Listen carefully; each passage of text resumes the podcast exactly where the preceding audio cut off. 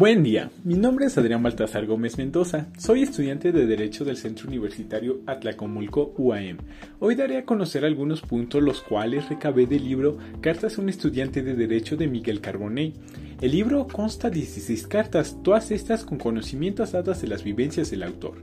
Dentro de estas cartas existen muchos puntos que destacar, pero principalmente destacaré las que considero de manera personal las más importantes.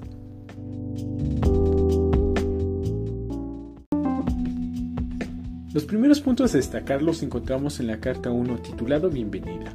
Aquí el autor nos expresa que debemos familiarizarnos con los hábitos y rutinas en nuestra nueva vida universitaria. El repaso y la realización de tareas son puntos claves que nos llevarán a una mejor formación profesional. También debemos organizar las actividades de nuestro día a día, comprender el lenguaje que utilizan los profesores, esto nos ayudará a un dominio y asimismo a comprender mejor las clases.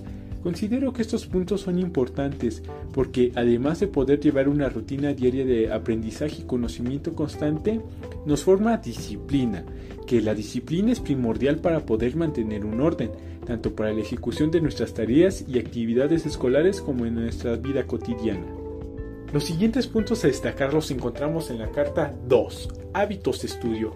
Definimos un hábito de estudio como el conjunto de rutinas y técnicas que utilizamos los estudiantes para adquirir y aprovechar al máximo los conocimientos que adquirimos durante el día.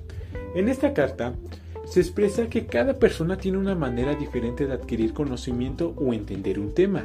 De esta manera nosotros debemos identificar qué hábito nos ayudará a comprender mejor el tema.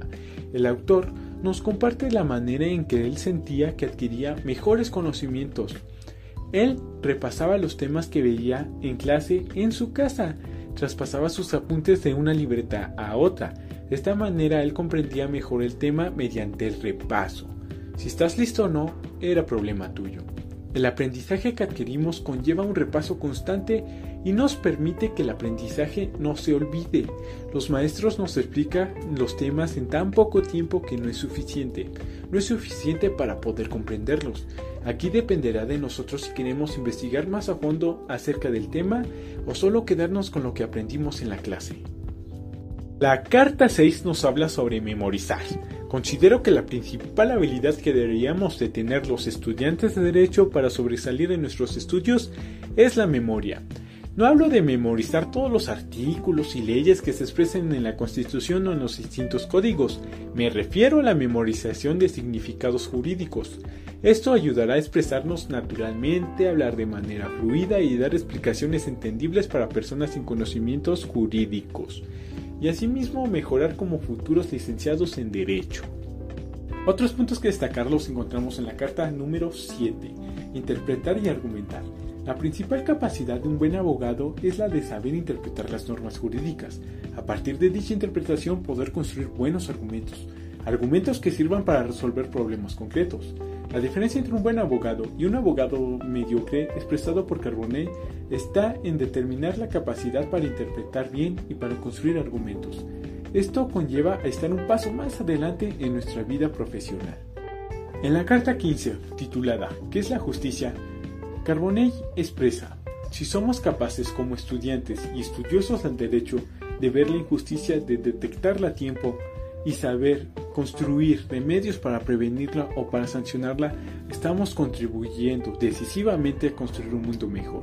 Considero que lo expresado por Carbonell es una cuestión que cada estudiante y docente del derecho debe de llevar a cabo día a día para que los miembros de la sociedad tengan más seguridad, certeza, igualdad, libertad y sobre todo justicia. En la carta 16 titulada Motivación, Carbonell considera que la cuestión fundamental para tener éxito en la vida es la motivación y el compromiso personal para hacer las cosas.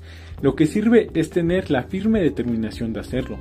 La motivación desde mi perspectiva es tener el impulso y el entusiasmo para lograr algo. Cuando estamos motivados nos sentimos más realizados y es más fácil alcanzar nuestros objetivos.